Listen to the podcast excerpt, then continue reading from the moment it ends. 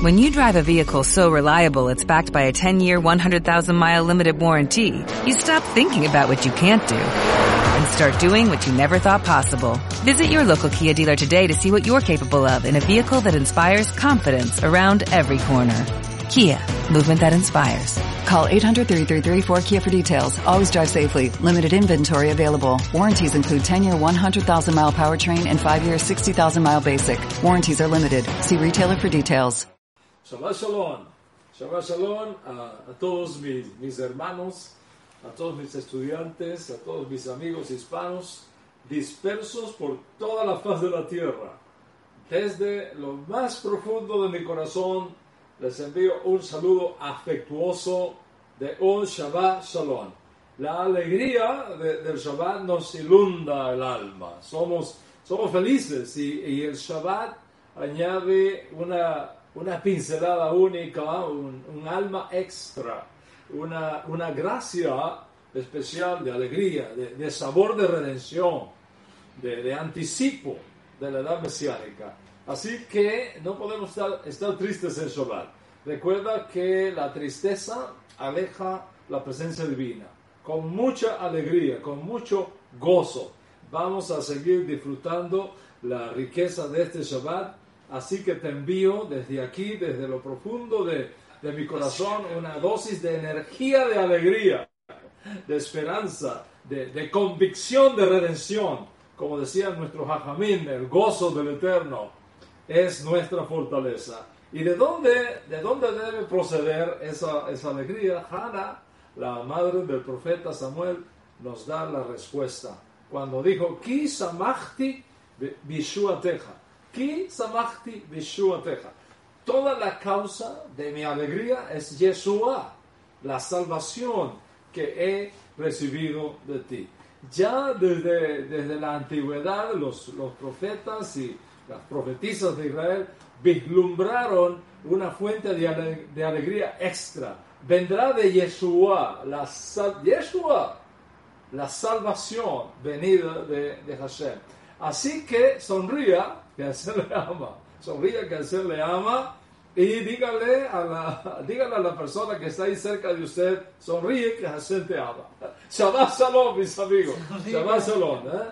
Shabbat Shalom. La semana pasada estudiamos Mispatín eh, y después estudiamos Re y después estudiamos Softín. Una serie de, eh, de, de, de parshiyot que vienen estableciendo una cantidad maravillosa de, mandamientos. La semana pasada, por ejemplo, Shoftim lo dedicamos a nuestros policías honestos y honrados de, nuestras naciones. Shoftim se centró en la manera amplia del, sistema de culto, todos los procedimientos judiciales, la administración de, la nación, la importancia de tener jueces y asistentes de los jueces en los tribunales para que haya orden, para que haya paz. Esta semana, como cada Shabbat, la lectura de la Torah proviene de tres fuentes centrales. Primero, la Torah misma, de Barim, capítulo 21, a partir del, del verso 10 y se extiende hasta el capítulo 25, el verso 19, eh, desde el 21.10 hasta el 25.19. La Haftarah se toma de Yeshiahu, el profeta Yeshiahu, eh, Isaías, capítulo 54, versículos del 1 al 10, y el Asofen Amalhuti eh, se toma de Marot Elohim, Revelaciones, capítulo 12, desde el versículo 1 hasta el capítulo 14, verso 20. Nuestra parasha, que vamos a estar comentando hoy, siguiendo esa misma línea de pensamiento de la pasada parasha, nos entrega ahora otros mandamientos que los hijos de Israel deberán implementar al cruzar el Jardín, el río Jordán y conquistar la tierra prometida. Mis amigos, administrar una nación no es fácil. ¿ah? Administrar una nación no es fácil. Administrar y dirigir una nación salida, en este caso de nuestro pueblo Israel, salida de la esclavitud, con una mentalidad de esclavitud todavía, una nación rodeada de enemigos por todos lados, una nación joven sin experiencia, surgida prácticamente de la nada, no es fácil. Y para organizar y administrar una nación se requiere ley, leyes, principios, orden. Porque de lo contrario, en una nación donde no hay ley y orden, va a reinar el caos, va a reinar la anarquía. Moshe Rabenu nos entrega entonces una serie de instrucciones que deben tener en cuenta los hijos de Israel para cuando llegue el momento de organizar, levantar y administrar la nación judía. De hecho, tenemos en esta parasha 74 de los 613 mandamientos de la Torah dados a Israel. Piensa en eso. De los 613 mandamientos, solamente 74 se encuentran en esta, en esta parasha. Y cuando tú haces un análisis de esta parasha, muestra todo, básicamente es un tratado jurídico para que los sacerdotes, los levitas y los jueces de Israel sepan cómo conducir la nación en las nuevas circunstancias que, que vienen, las nuevas circunstancias que están listas para presentarse delante de ellos. Y en cuanto a, a, la lectura de la Torah para este Shabbat, de Barín capítulo 21 a partir del, del verso 10, el nombre de la parasha, proviene de las dos primeras palabras hebreas con las cuales abre el versículo 10 cuando, cuando dice, quítese la mirjama, quítese la mirjama. Cuando salgas a guerrear, cuando salgas a la guerra. Y, y lo, más, lo más destacado de, de esta parasha viene con una serie de leyes sociales que deben ser impuestas en Israel una vez crucen el Jordán, conquisten la tierra prometida y tuvieran que vivir dentro de las prácticas y costumbres que rodearían a Israel en aquellos días de su nacimiento. Muchas de estas prácticas y muchas de estas costumbres nos son a nosotros completamente extrañas y, y muchas veces no tienen ningún sentido para el hombre del siglo XXI.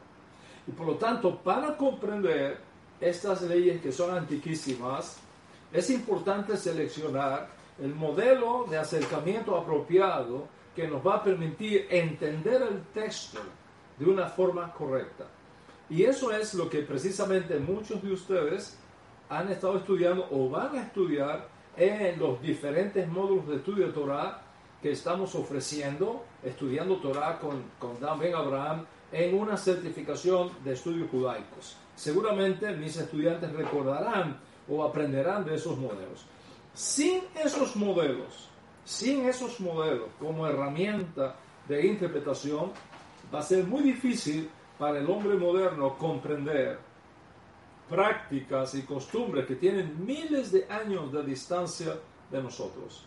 En el caso de, de nuestra parasha, quiero tomar una sola, una sola de las 74 instrucciones que tenemos en esta parasha. Una solita quiero tomar para compartirla, para comentarla con ustedes.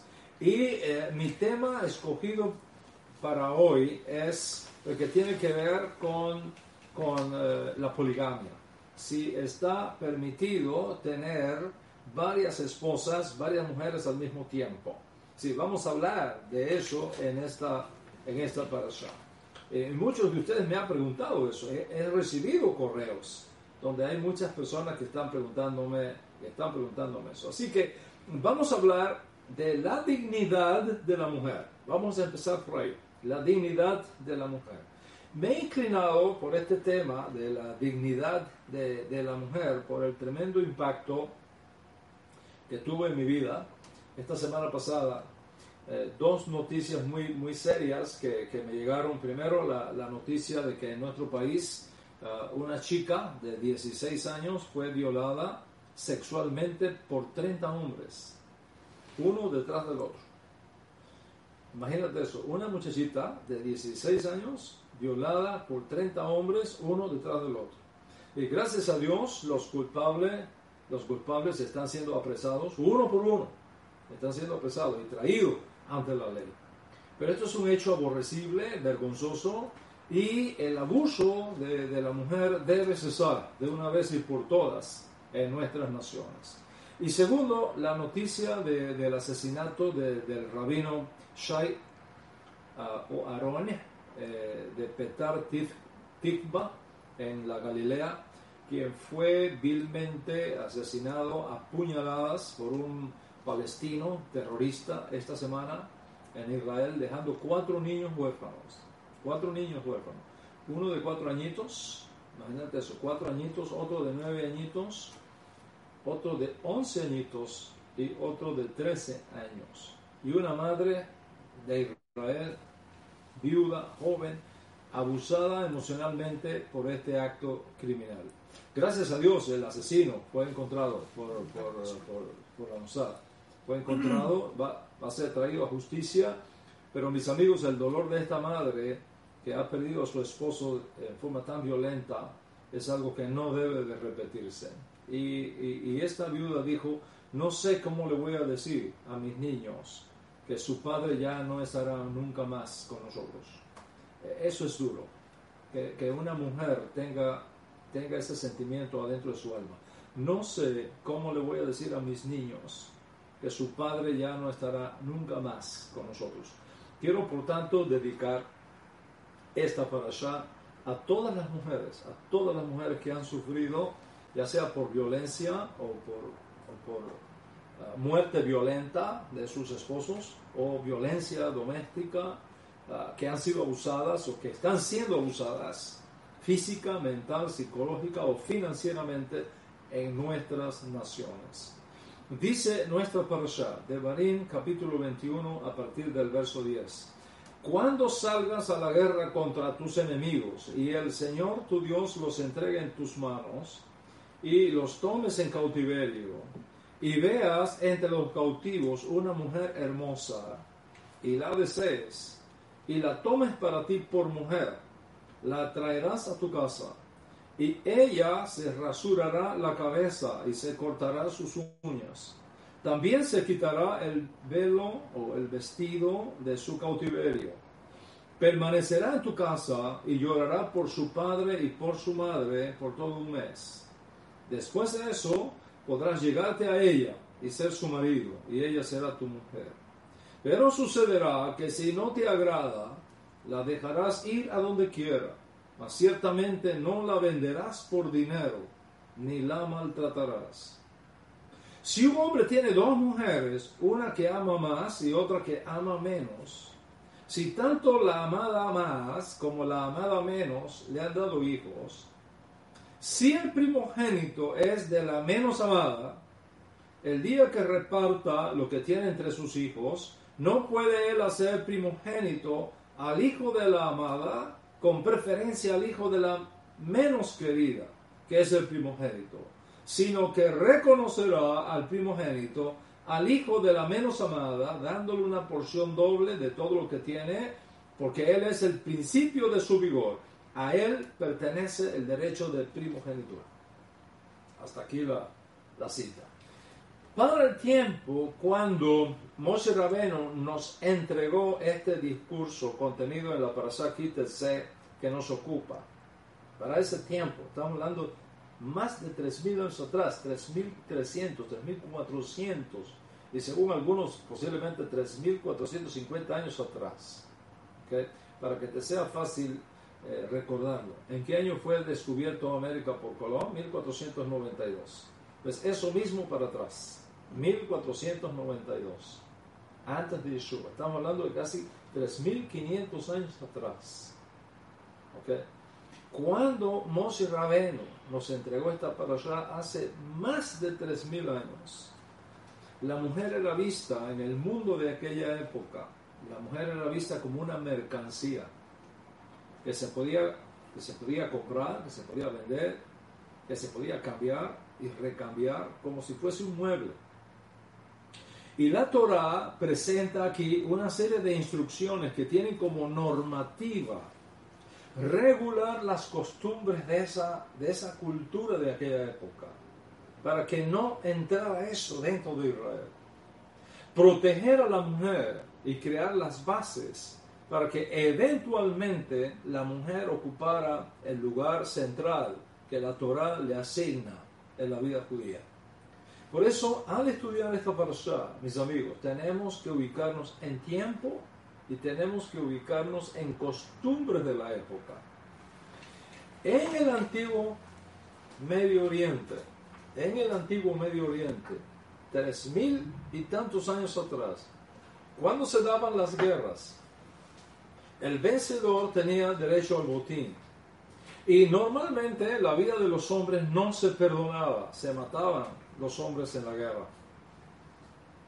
Pero a las mujeres se les preservaba la vida para utilizarlas como esclavas, tanto esclavas sexuales como esclavas laborales. Esa era la mentalidad, esa era la costumbre. Y todo el mundo veía eso como lo normal en aquellos días. Cuando Israel surge como nación entre las naciones, como una nueva entidad salida de Egipto, viene también con esa cosmovisión social.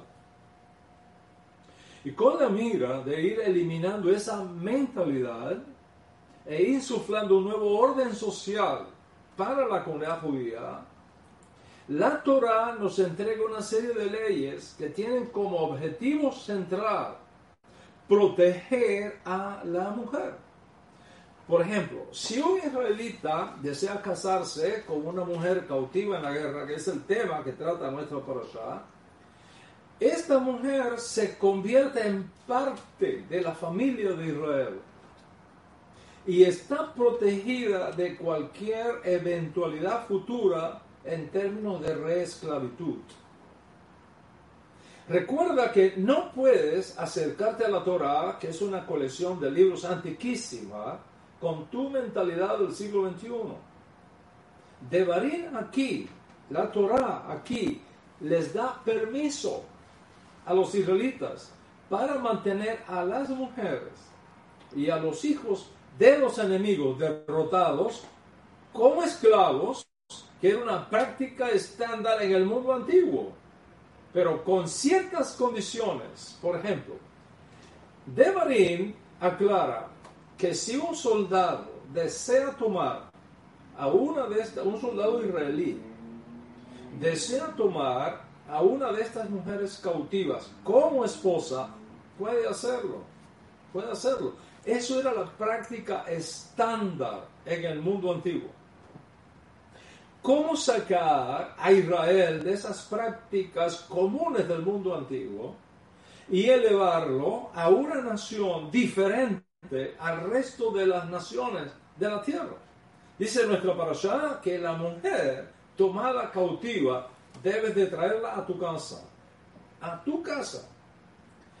Y entonces se cortará el cabello, se cortará las uñas, se despojará de su ropa de mujer cautiva y lógicamente se vestirá con ropas dignas. Además de eso, se le dará un mes de protección adicional para que cumpla los 30 días de luto, que era lo tradicional por la muerte de familiares directos. Costumbre antiquísima que aún guardamos hoy día en Israel. La idea de estas instrucciones es doble. Primero, dar a la mujer la oportunidad adquirida, la mujer adquirida en, cautiverio, darle a esa mujer adquirida en cautiverio la oportunidad de transformarse en una nueva mujer, con una nueva mentalidad, en un nuevo pueblo, el pueblo de Israel. Eso es lo primero. Y segundo, dar oportunidad al hombre que la trajo a su casa de decidir sobre una base racional si tomarla o no por mujer. Porque los arrebatos hormonales de, un hombre en medio de una guerra, en medio de un botín a primera vista, podrían luego traer una profunda frustración. Observa entonces la grandeza ética de la Torah aquí. De una mujer cautiva, la Torah la convierte en una mujer libre. Esposa de un israelita, se le tiene que respetar sus días de duelo por causa de la familia que se perdió en la guerra. Y mientras está en ese proceso, el israelita no se puede llegar a ella, no la puede molestar, no puede jugar con ella. No solamente eso, la Torah especifica que si al cabo de los 30 días el hombre cambia de opinión y no quiere ahora tomarla por mujer, no le está tampoco permitido regresarla a la esclavitud. No la puede convertir en una sirviente esclava de su casa. Todo esto no tiene otra intención que proteger a una mujer, su honor, su dignidad, en un mundo donde la mujer era vista simplemente como un objeto sexual o un instrumento de trabajo en las propias palabras de la Torah, mira lo que dice el verso 14 de, de, Marín capítulo 21. Y si no la deseas, la dejas ir libre. Si no la deseas, acá los 30 días, si no la deseas, la dejas ir libre, pero no la venderás por dinero.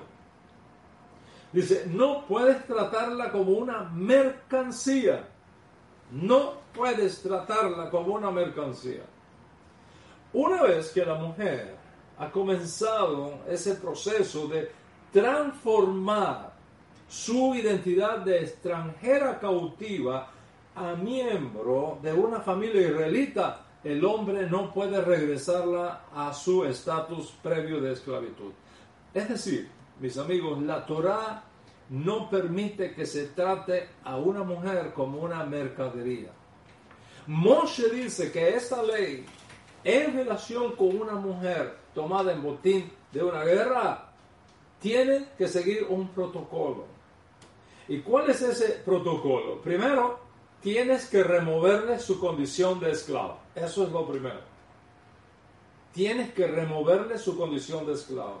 Segundo, tienes que darle 30 días completos para que cumpla su duelo y se transforme en una nueva mujer perteneciente a un nuevo pueblo. Tercero, en caso que después de los 30 días cambies de parecer y no quieras casarte con ella y hacerla tu mujer, no te está permitido cambiarle su estatus y volverla a ser una esclava. Esa mujer será libre para siempre. No la podrás tratar como una mercancía porque al momento que tratas a una mujer como mercancía, dice la Torah, has transgredido la ley, has cometido una grave ofensa. Dios mismo te va a traer a cuentas.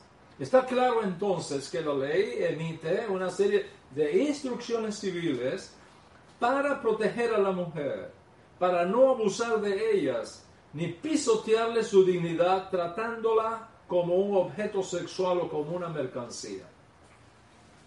Esto, mis amigos, dicho en el siglo XXI es importante, importantísimo. ¿Cuánto todavía hay casos de violencia doméstica en el siglo XXI? ¿Cuánto?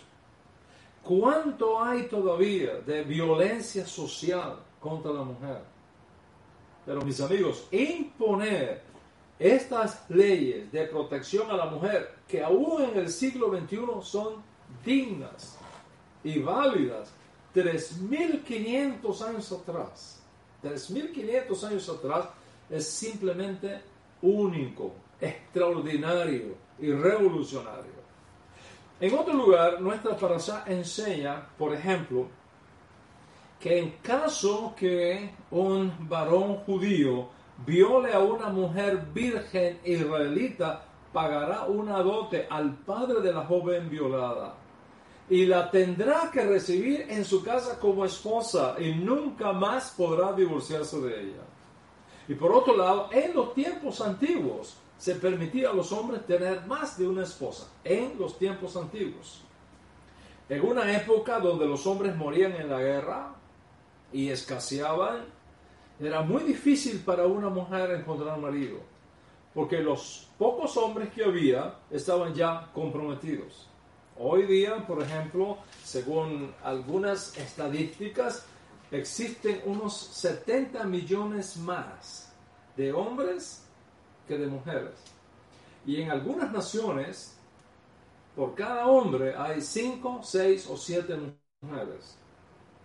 En los días cuando Israel surge entre las naciones, para el tiempo cuando Moshe Rabenu nos da esta frase de hoy, la relación entre hombres y mujeres era totalmente desproporcionada. Por cada hombre disponible había más de 10 mujeres disponibles. Dicho de otra manera, la posibilidad de una mujer quedarse solterona era inmensa. Así que tomar más de una esposa era una práctica común en aquellos días. Y muchas de esas mujeres casadas nunca siquiera tuvieron relación íntima con sus maridos pero al menos tenían donde vivir, tenían donde comer, tenían donde vivir socialmente activa y tenía alguien que las representara socialmente. Esa era, esa era la costumbre de la época. Salomón, por ejemplo, llegó a tener mil esposas, 700 mujeres y 300 concubinas. Por supuesto, lo hizo por razones políticas, más que por otra cosa. Porque lógicamente casándose con la princesa de un rey, de una ciudad-estado de la época, establecía una alianza de paz, se eliminaba la posibilidad de una guerra desgastante y eso mejoraba la economía en Israel. había muchas razones de por medio. En todo caso, la Torah, adaptándose a esa realidad, establece instrucciones legales para proteger la dignidad de la mujer. Por tanto, si un hombre quería tener más de una esposa, tenía que reunir ciertos criterios. Si un hombre quería tener más de una esposa, se le permitía tener más de una esposa en esas condiciones culturales de aquella época, pero aún así tenía que reunir nuevos criterios. ¿Cuáles son esos criterios? Primero, cada esposa traída a su vida tenía que recibir los mismos beneficios económicos que la esposa principal. Si la esposa principal tenía una casa, la nueva tenía que tener también una casa para ella. Si la esposa principal tenía 20 mudas de ropa para salir, la nueva tenía que tener 20 mudas de ropa también. Y así sucesivamente. Segundo, tenía que tratar a cada esposa nueva con la misma dignidad y con el mismo respeto que a la esposa principal. Tercero, los hijos sabidos de las esposas nuevas tenían que recibir el mismo trato y la misma atención que los hijos de la esposa principal. Es más, si el primogénito de ese hombre viniera de una de las esposas no principales, la primogenitura no podría venir sino a través de ese hijo primogénito nacido de una de las esposas no principales, a pesar de que el hombre tenía una esposa principal. Yo tengo una esposa principal y tengo cinco esposas no principales sale embarazada, una de las no principales, nace un niño varón, ese es el primogénito, aunque la esposa principal no haya tenido hijos todavía. Cuando le nazca un hijo varón a esa esposa principal, no es el primogénito. El primogénito es el primero que naciera de cualquiera de las esposas que tuviera. Todo eso te indica el, respeto, la dignidad que se da a la mujer a través de estas leyes sociales. De modo que los hijos sabidos de las esposas nuevas tenían que recibir el mismo trato y la misma atención que los hijos de la esposa principal. El resultado fue que de a poco los hijos de él se dieron cuenta que era mejor tener una sola mujer que tres, que cuatro o que cinco mujeres. Dicho de otra manera, la Torah impone leyes y principios que tenían la intención no solo de regular ciertas prácticas inapropiadas en las naciones vecinas, sino al mismo tiempo mostrar a Israel que tales prácticas no tenían sentido y entonces poder utilizar los principios de la Torah como vías de emancipación social, en este caso de cuidado y de respeto por el honor y la dignidad de la mujer. Alguien me preguntó si la Torah permitía tener más de una mujer en este tiempo, en este tiempo, siglo XXI. Y esta fue mi respuesta. En principio sí, puedes tener más de una mujer, basado en la Torah. Pero tienes que reunir varios requisitos. Entonces me preguntó cuáles son los requisitos. Parece que esta persona está muy interesada en esa respuesta. Y le decía, pues claro, hay varios requisitos. Primero, tienes que darle a la nueva esposa o a cada esposa que tengas el mismo estilo de vida que a la principal. Ese es el primer requisito. Segundo requisito, tienes que ponerle una casa cerca de tu casa principal para que los hijos habidos de las diferentes esposas se críen juntos como hermanos. No sea que haciéndolo en lugares distantes, por ejemplo, uno, uno, eh, uno en Bogotá, otro en Barranquilla, otro en, en, en, Kingston, otro, otro en, Los Ángeles, California, otro en, París, ¿ok? Eh, en lugares distantes suceda que esos muchachos crezcan luego, no se conozcan y un día por esas cosas de la vida se encuentren, se casen y luego descubren que son hermanos. ¿verdad? Y eso trae una desgracia. O tenían que, tienes que traerlos todos juntos, ¿ok? En un barrio, ponerlos a todos ahí cerquita. Es un harén que te vas a hacer. Ese es el segundo requisito.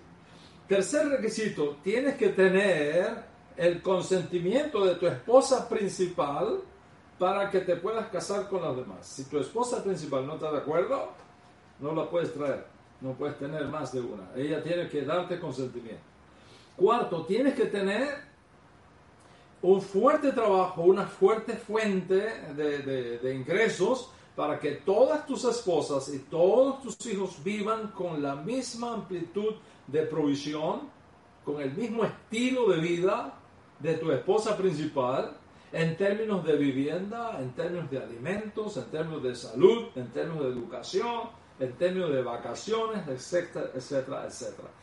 Sexto, tienes que cumplir el deber privado con cada una por lo menos dos veces a la semana, que es la norma en Israel.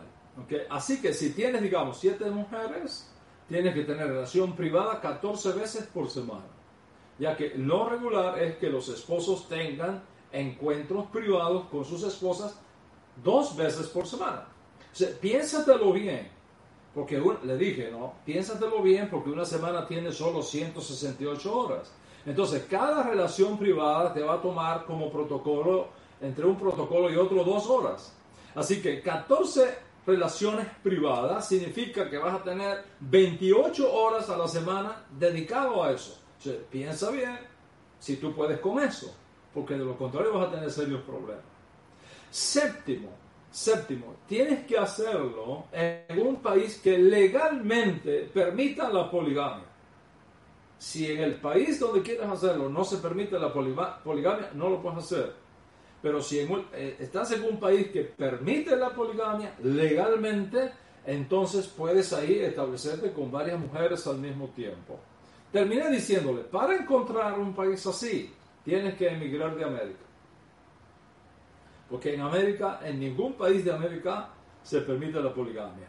Pero sí puedes irte a algunos países que todavía permiten la poligamia. Por ejemplo, te puedes ir a las montañas de Afganistán.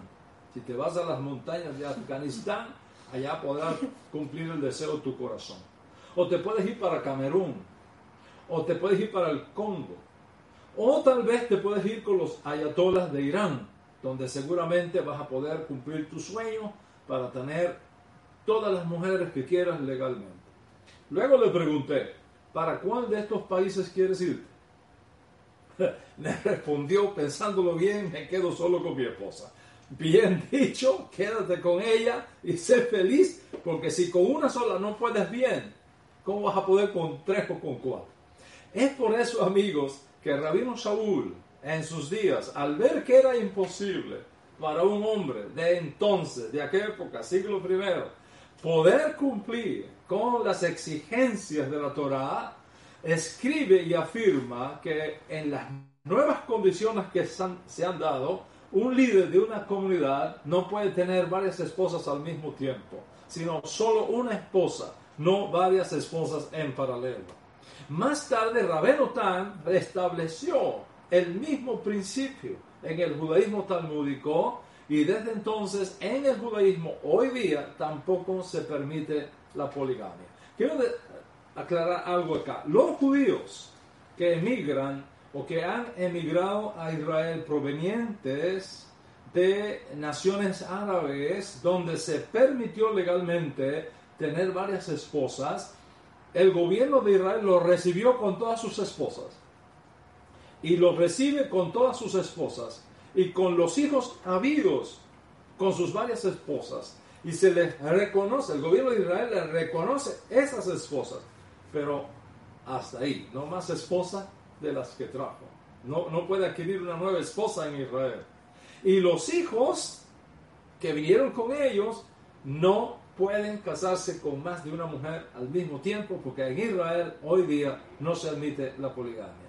En resumen, todas estas leyes que tenemos en nuestra parasha tienen la intención de cuidar el honor, los, los derechos, la dignidad de la mujer. Mis amigos, si hay una religión que ha protegido más a la mujer que cualquier otro sistema social conocido en el mundo es el judaísmo.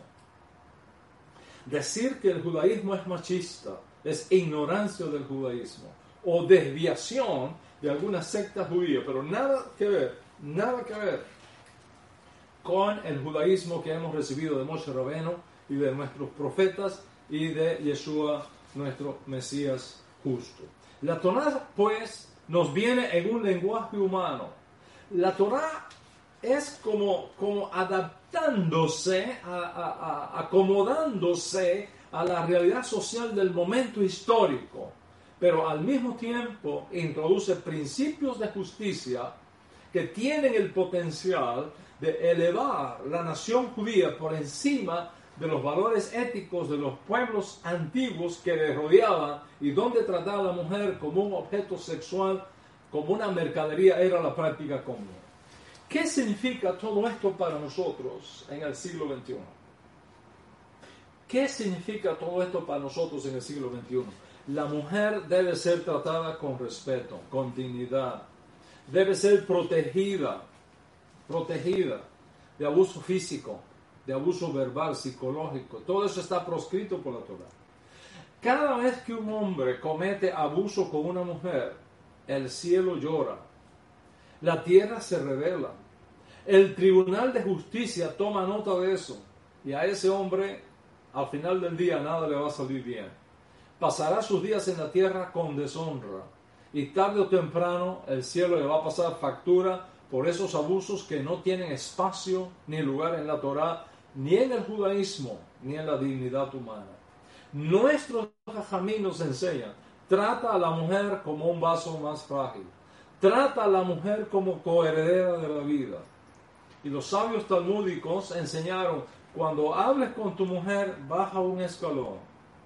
Este es uno de los temas más hermosos de nuestra parasha.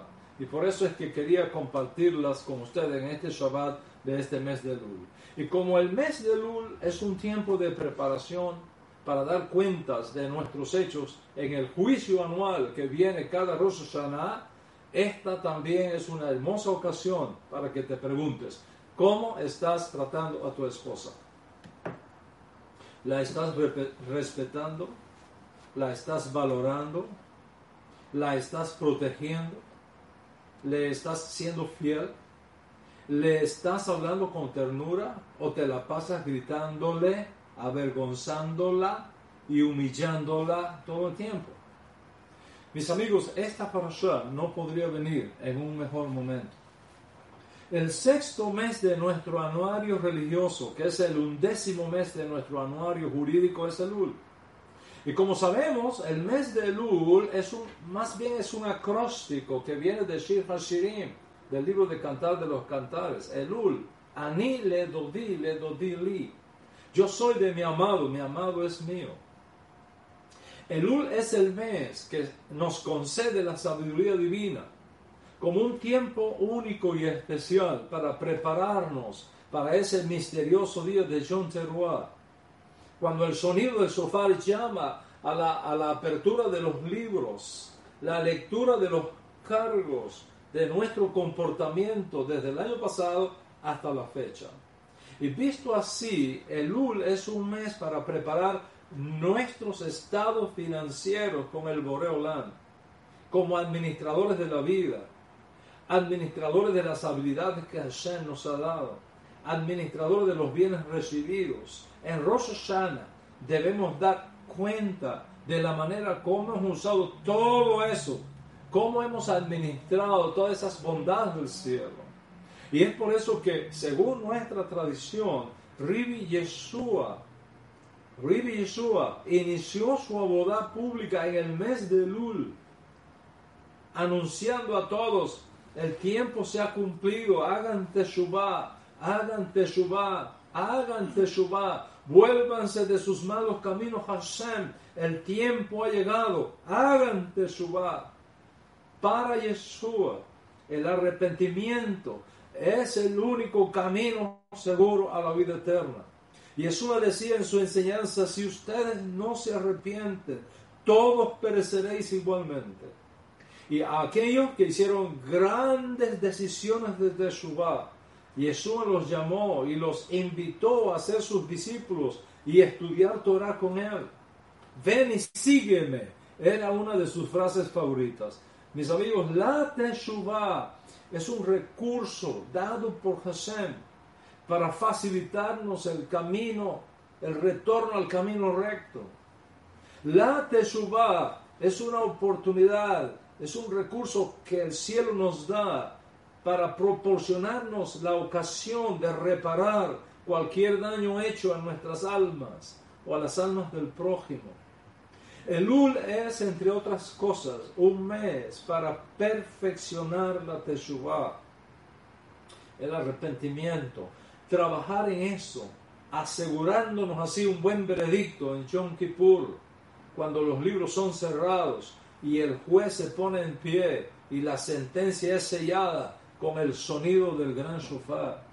Mis amigos, eso no es juego. Cuando llega John Teruah, cuando llega Rosh Hashanah, en los tiempos de Dios, los libros son abiertos, los cargos son establecidos. Por diez días el tribunal celestial está mirando lo que está pasando, está consultando, está analizando esos cargos. Y cuando llega el día de Yom Kippur, se hace el veredicto final. Y ahí se entrega el veredicto final. Y ahí se decide cómo será nuestro próximo año hasta el próximo Rosh Hashanah. Y el tema de la Teshuvah es algo que permea toda la vida judía independientemente del grupo, facción o estilo o rito que cada judío haya elegido para vivir su judaísmo.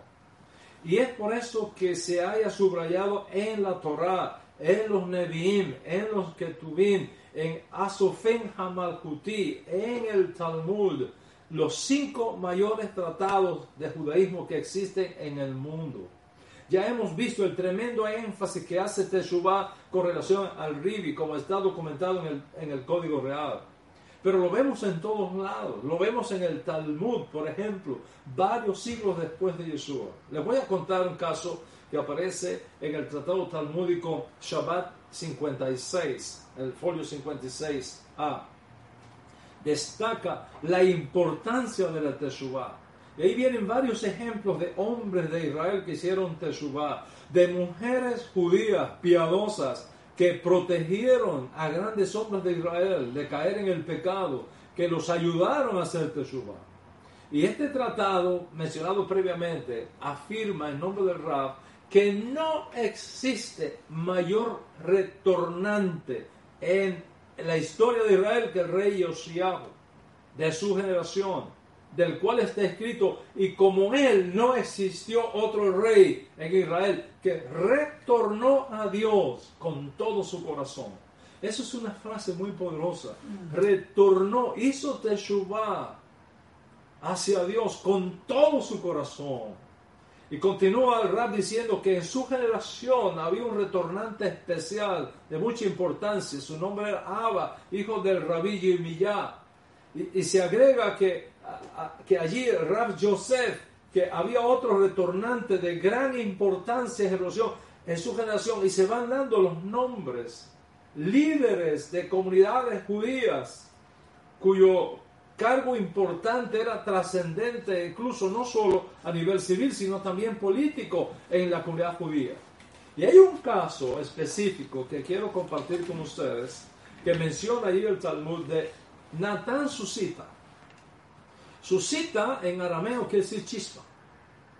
Chispa.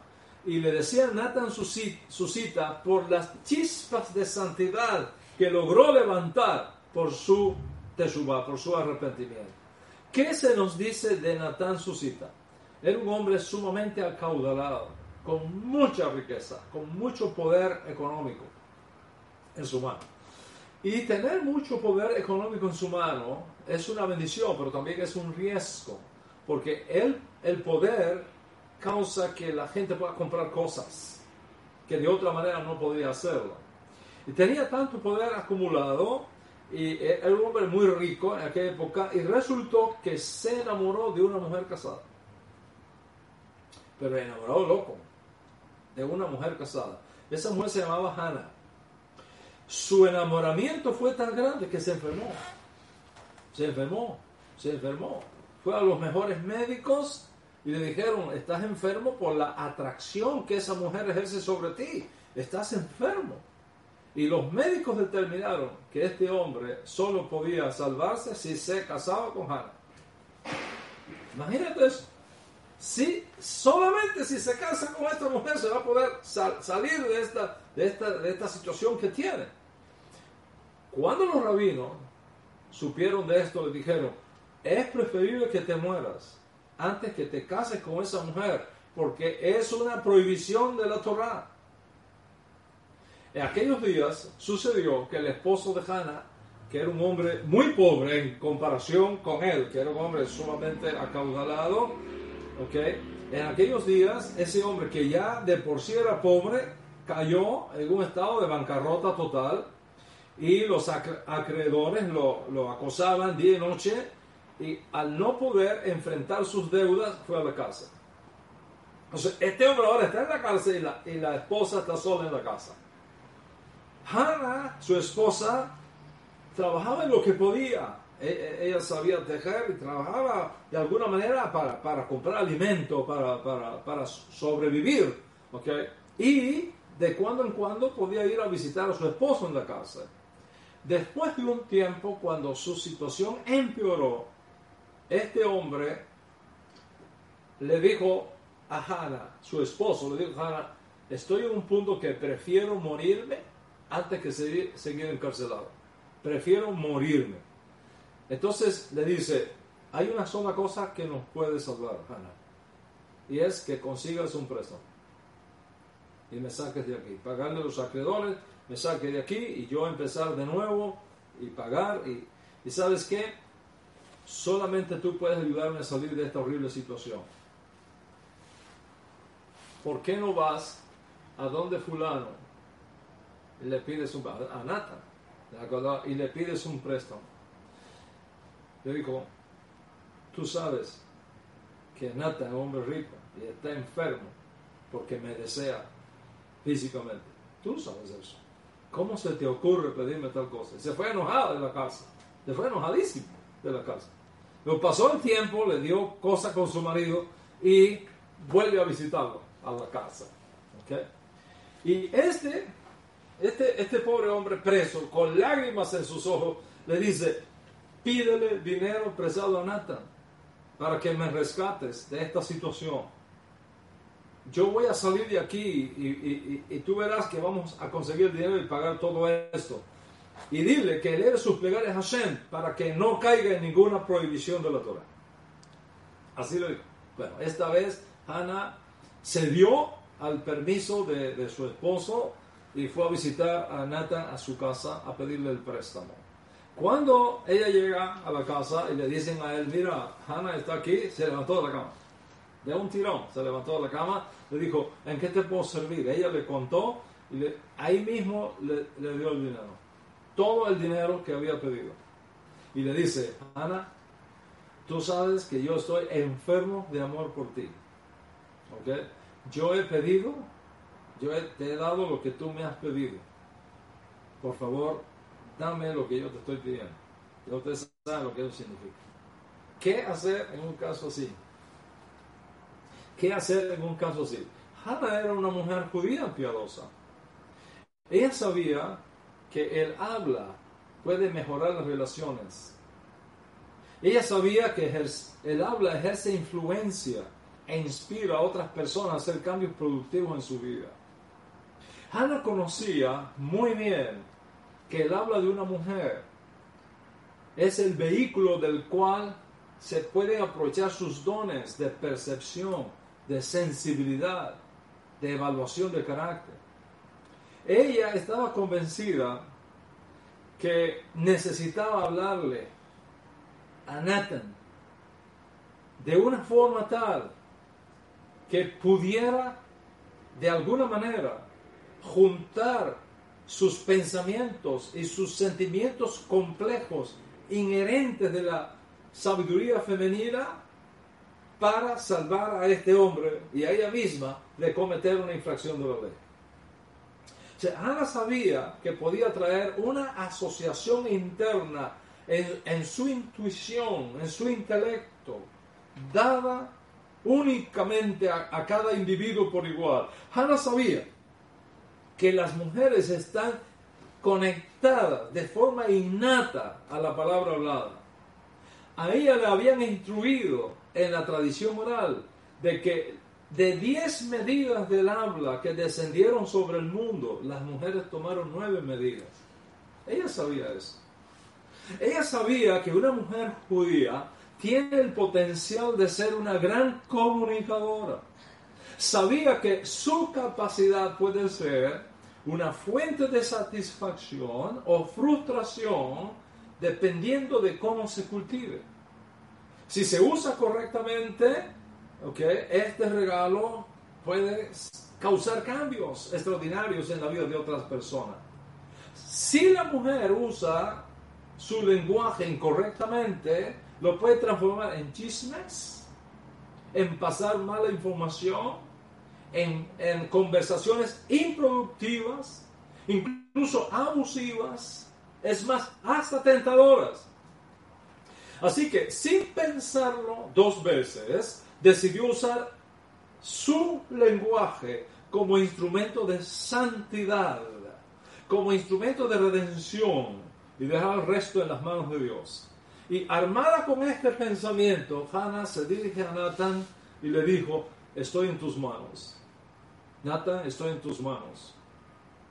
No puedo contradecirte porque tú me has prestado una enorme suma de dinero, pero escúchame primero.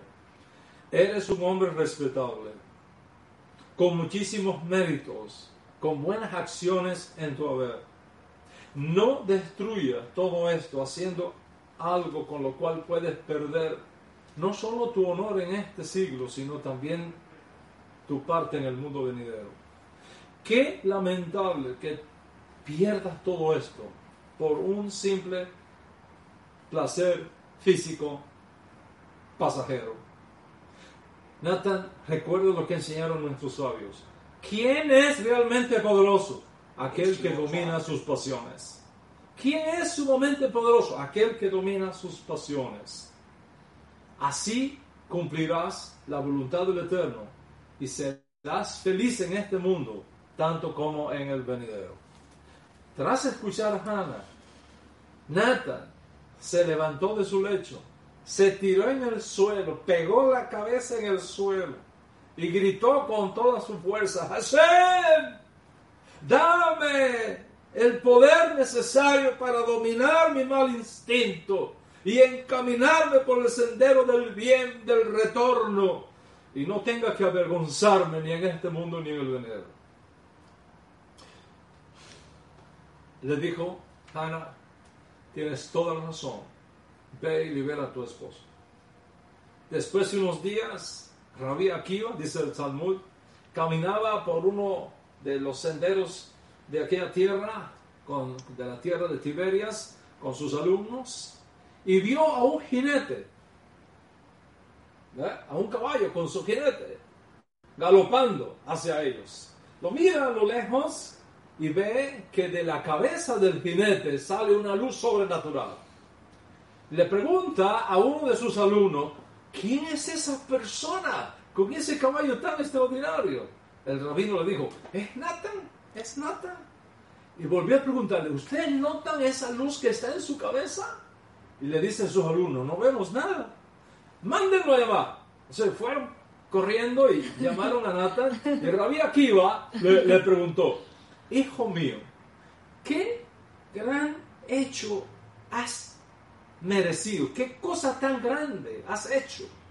Que has merecido tener un, un, un, un haz de luz en tu cabeza. ¿Qué has hecho? Tú has hecho algo extraordinario.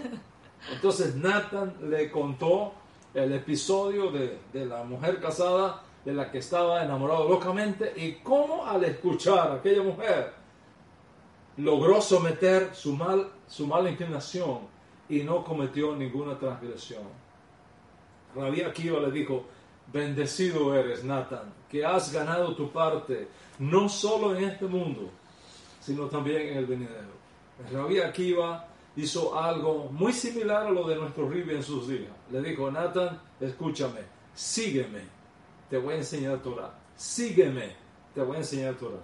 Y así Nathan, dice el Talmud, se convirtió en uno de los alumnos más extraordinarios del Rabí Akiva, aprendió Torah, vivió con holgura de su riqueza, con dignidad, con honor, y también entró al mundo por venir.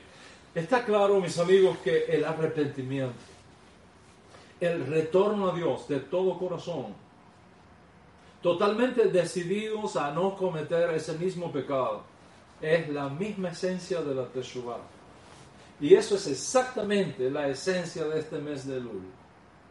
Sea que hayas tratado mal a tu esposa, la hayas humillado, la hayas golpeado, o la hayas abusado de cualquier manera Hoy es un tiempo de gracia para ti. Es un tiempo de hacerte suba.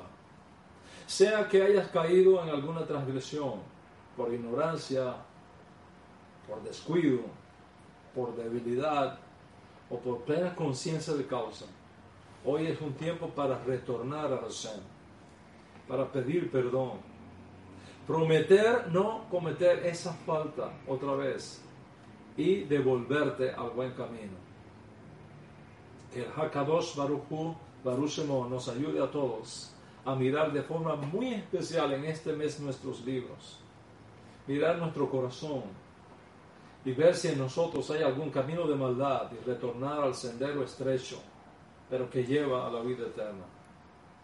Y yo quiero que tú acá de hoy, tu contribución de hoy, tu macer que envíes a tu maestro de Torah, tu donación o tu primicia, que hoy hagas exprese ese sentir de tu corazón. Y le puedes decir al, Eterno Padre, no siempre he hecho las cosas bien. Me he equivocado un montón de veces, pero tú conoces mi corazón. No quiero pasarme la vida violando tus mandamientos, ni transgrediendo tus leyes. He aquí que hoy retorno a ti. Perdóname, restaurame, límpiame. No quites de mí tu Santo Espíritu. Devuélveme el gozo de tu salvación. Y que esta ofrenda y esta acá que hoy envío expresa con eso, Con ello estoy expresando mi seriedad de mi corazón de hacer teshuvah, de retornar a ti, de suplicarte tu perdón. Que tú le puedas decir, oye Hashem, pasa por mi casa, salva a mi familia, arregla las cosas que solo tú puedes arreglar. Porque hoy confieso que yo creo, con toda la fuerza de mi alma, que no hay heridas que tú no puedas sanar, ni transgresión que tú no puedas perdonar, porque tú eres la salvación, tú eres el perdón. Y tú puedas decir desde lo más profundo de tu corazón que los méritos de tu siervo justo, Yeshua HaMashiach, se presenten a mi favor delante de ti y me concedas la paz y la entrada al mundo por venir. Y que esa oración, desde lo más profundo de tu alma, sea bien recibida a tu favor en los lugares celestiales. Por favor, allí donde estás, inclina tu cabeza y habla privadamente con Hashem. Dile, Hashem, quiero volver a buen camino. Quiero ser un retornante. Tal vez tu caso no es como Nathan. Tal vez tu caso no es como Yesayahu. Tal vez es un pequeño desliz, cualquiera que sea. No, no importa si has pecado mucho o poco. Si eres joven, con los pecados de la juventud. O si eres adulto, con los pecados de la adultez. Elul es un mes para retornar al buen camino. Es un mes para arreglar cuentas. Es un mes para decirle, Hashem, escudriña mi corazón y ve si hay en mí camino de perversidad. Guíame. Guíame, Hashem, por el camino de la justicia, de la verdad, el camino de la vida eterna. Y al momento que tu alma diga eso, al momento que, que de tu alma salga ese juego, fuerza del cielo, gracia del cielo, poder de Dios, divine energy, vendrá sobre ti para ayudarte, para sostenerte y para traerte de vuelta a Hashem. Y Él empezará a poner cada cosa en su lugar y darte la salvación y darte la paz. Cierra tus ojos allí donde estás y haz de este momento un momento de gracia, de retorno, de perdón y de esperanza para ti, para tu alma. אחד אלוהינו, ברוך אדוננו, ברוך שמו. קדוש אלוהינו, קדוש אדוננו, kadosh shebu epatelogenu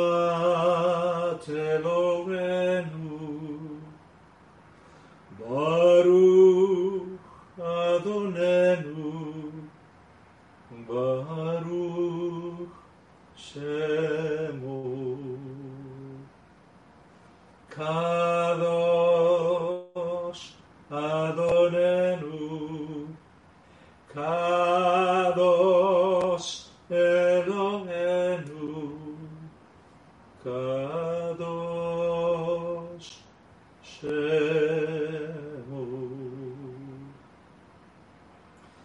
haya para ti hoy una nueva oportunidad que haya para ti hoy un nuevo tiempo de perdón, de restauración, de comenzar de nuevo, de santidad y de paz.